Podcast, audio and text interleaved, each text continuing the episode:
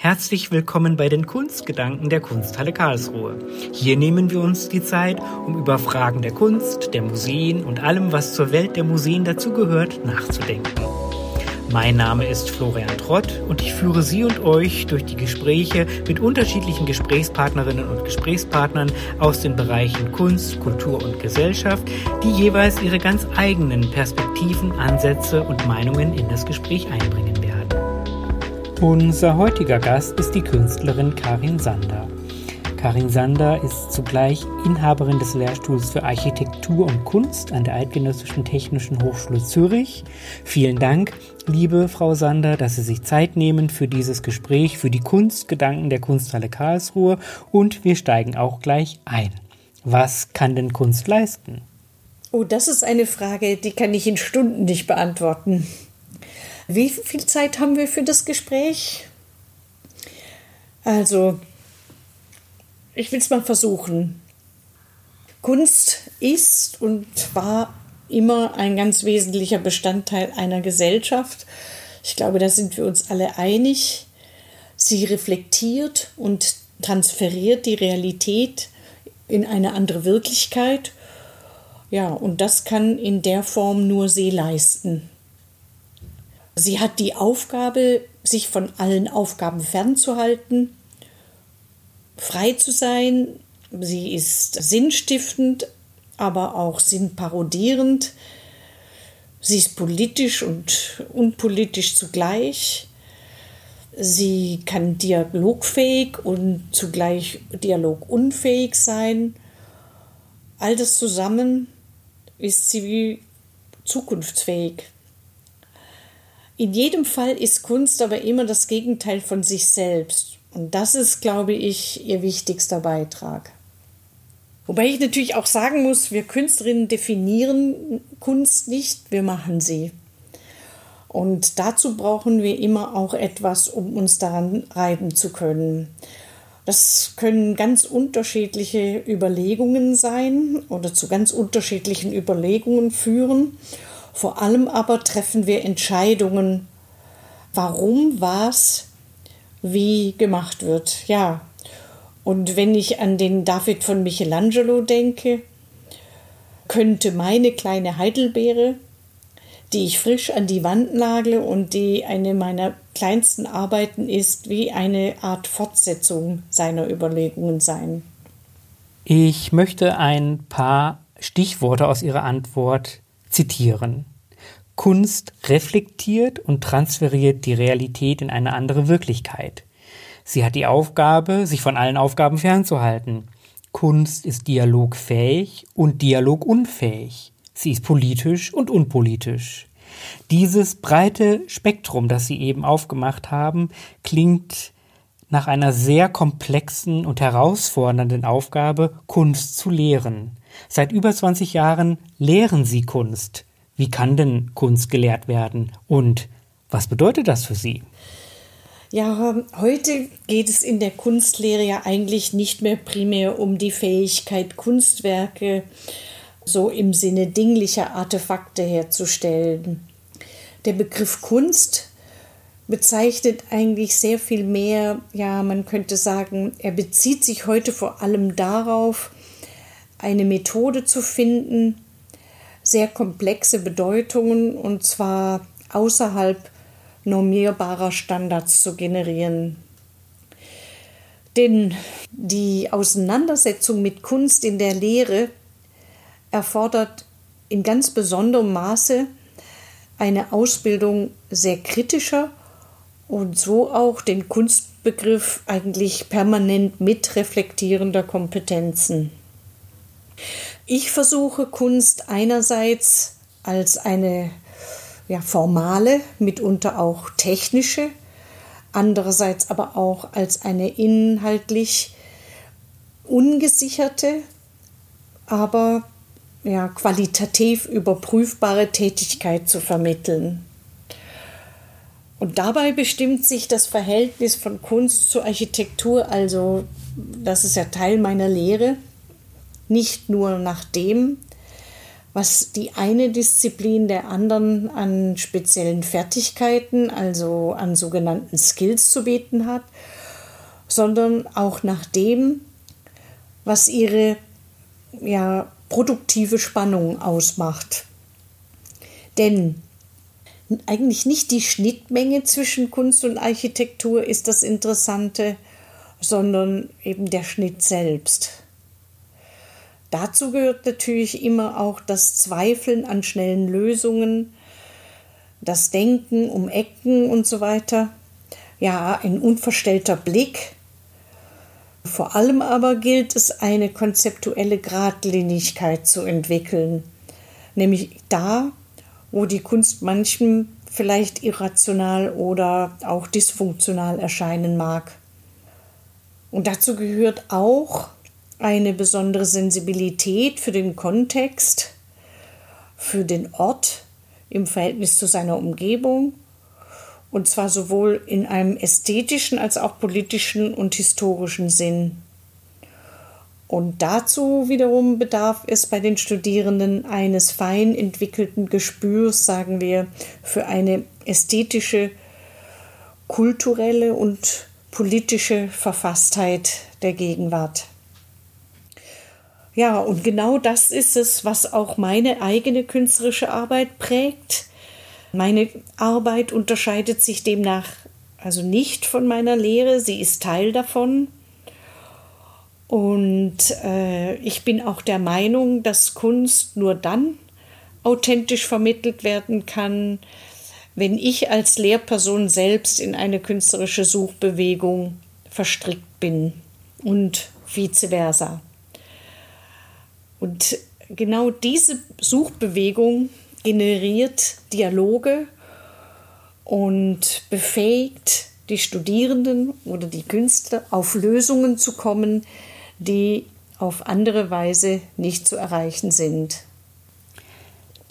Die Ausbildung kritischer den Kunstbegriff permanent mit reflektierender Kompetenzen ist Ihnen in Ihrer Tätigkeit als Hochschullehrerin von großer Bedeutung. Ebenso wichtig, das haben Sie gerade gesagt, ist Ihnen, dass die Studierenden ein Gespür für die ästhetische, kulturelle und politische Verfasstheit der Gegenwart entwickeln. Und damit haben Sie den Bogen geschlagen von Ihrer Tätigkeit in der Lehre zu Ihrer künstlerischen Arbeit, denn wenn ich dieses schöne Bild zitieren darf, wer Kunst lehrt, muss selbst in eine künstlerische Suchbewegung verstrickt sein. Und dies führt mich nun zu ihrer eigenen künstlerischen Tätigkeit. Vor einigen Jahren waren sie in der Kunsthalle Karlsruhe mit der Ausstellung Zeigen, eine Audiotour durch Baden-Württemberg zu sehen. Kann man denn Kunst hören? Oh ja. Kunst entsteht im Kopf und nicht auf der Netzhaut. Man kann sie hören und dadurch natürlich auch sehen. Die damals von mir eingeladenen Künstlerinnen und Künstler, alle aus Baden-Württemberg, weil es eine Audiotour durch Baden-Württemberg war. Also die Künstlerinnen und Künstler wurden gebeten, mit einem Audiobeitrag an der Ausstellung Zeigen in der Kunsthalle Karlsruhe teilzunehmen, der ihre Kunst ihre Arbeit ausschließlich durch das Hören sichtbar macht. So schrieb ich zumindest damals in meinem Brief an alle.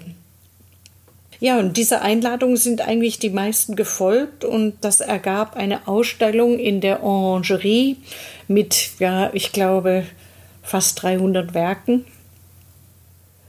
Die Besucherinnen und Besucher, die liefen mit Kopfhörern auf den Ohren durch den ja scheinbar leeren Raum und stellten sich dann meistens genau dort vor der Wand auf, wo der Name des Künstlers geschrieben stand, den sie vermutlich gerade hörten. Außer dem Namen und einer Zahl, mit der die Beiträge im Audioguide abgerufen werden konnten, war die Wand weiß und leer. Ja. Und der Raum, der war natürlich gefüllt mit Menschen oder man könnte auch sagen mit Akteuren, die alle ganz konzentriert ihren Audioguides lauschten. Dabei war es aber auch ganz still im Raum. Ein Besucher schrieb später ins Gästebuch, er hätte noch nie so viele Kunstwerke in einer Ausstellung gesehen. Das ist ein sehr schöner Eintrag, den Sie gerade aus dem Besucherbuch der Staatlichen Kunsthalle Karlsruhe zitiert haben. Ich möchte den Eingangssatz Ihrer Antwort zitieren. Kunst entsteht im Kopf denn den möchte ich doch jetzt einmal auch als Beleg deuten, dass ein solches Format wie ein Podcast, die Kunstgedanken der Kunsthalle Karlsruhe, ein geeignetes Format sind, um sich über Kunst auszutauschen. Die aktuelle Situation, in der wir uns befinden, ist ja wahrlich keine einfache. Wird denn die Covid-19-Pandemie Ihr Kunstschaffen verändern, beziehungsweise hat sie es vielleicht schon getan?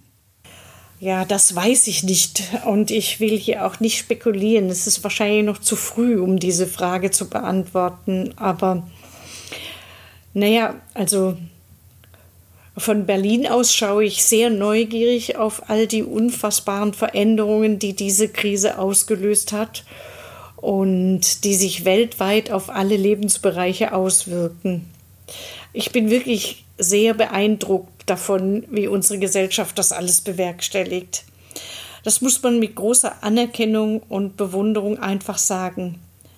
Natürlich sehe ich auch, wie gefährlich diese Krankheit ist und dass viele Bevölkerungsgruppen existenziell bedroht sind. Ja, wir alle suchen nach Erklärungen, nach Interpretationen und lernen im Moment sehr viel dazu. Natürlich ist für mich und meine Arbeit wie auch für viele meiner Kollegen diese Veränderung erst einmal nicht so gravierend. Homeoffice am Küchentisch oder im Atelier. Ja, ich kann eigentlich überall arbeiten. Ambulant auf Reisen oder zurückgezogen, wo auch immer. Insofern genieße ich im Moment den Moment der Ruhe und an einem einzigen Ort zu sein, nirgendwo hinreisen zu müssen, wie auch sonst mich immer, wie ich mich auch sonst immer wieder auch zurückziehe, um mich auf meine Arbeit konzentrieren zu können. Ich arbeite im Moment an einem umfangreichen Katalog und kürzlich begann meine Einzelausstellung im Museum im Bozen. Ja, ich konnte natürlich wie viele andere dort nicht hinreisen. Das kommt dann vielleicht später. Aber all diese persönlichen Dinge sind nebensächlich, wir zählen sie alle auf. Irritierend bleibt in dieser Situation jedoch die Unmöglichkeit des Planens, was mich in einer ganz unmittelbaren Gegenwart verharren lässt.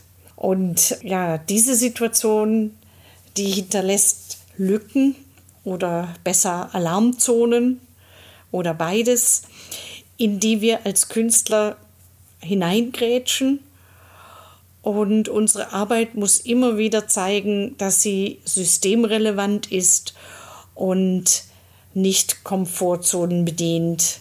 Die Unmöglichkeit zu planen, das ist sicherlich einer der Aspekte, die die aktuelle Situation für viele von uns so schwierig erscheinen lassen. Sie haben gerade das Stichwort der Systemrelevanz genannt. Das ist aus meiner Sicht ein Thema, über das im weiteren Verlauf der Pandemie und auch im Verlauf des Abklingens sicherlich noch zahlreiche Diskussionen entstehen werden. Auch die Kunsthalle Karlsruhe wird dazu übrigens einen ganz kleinen Beitrag leisten. Dort ist ab 30. Juni die Sonderpräsentation Systemrelevant, das und wie wir leben zu sehen. Einen positiven Aspekt aus Ihrer Antwort möchte ich gerne auch noch aufgreifen, nämlich, dass wir gerade alle sehr viel dazu lernen und das in einem rasanten Tempo. Das ist ein Aspekt, den man auch unbedingt unterstreichen sollte. Für Ihre Arbeiten am Katalog, liebe Frau Sander, wünsche ich Ihnen an dieser Stelle viel Erfolg und zudem wünsche ich Ihnen, dass Sie Ihre Ausstellung in Bozen noch während der Laufzeit werden besuchen können. So langsam kommen wir zum Ende unseres Gesprächs und zum Abschluss würde ich Sie gerne fragen, ob Sie denn eine Vision vom Museum haben.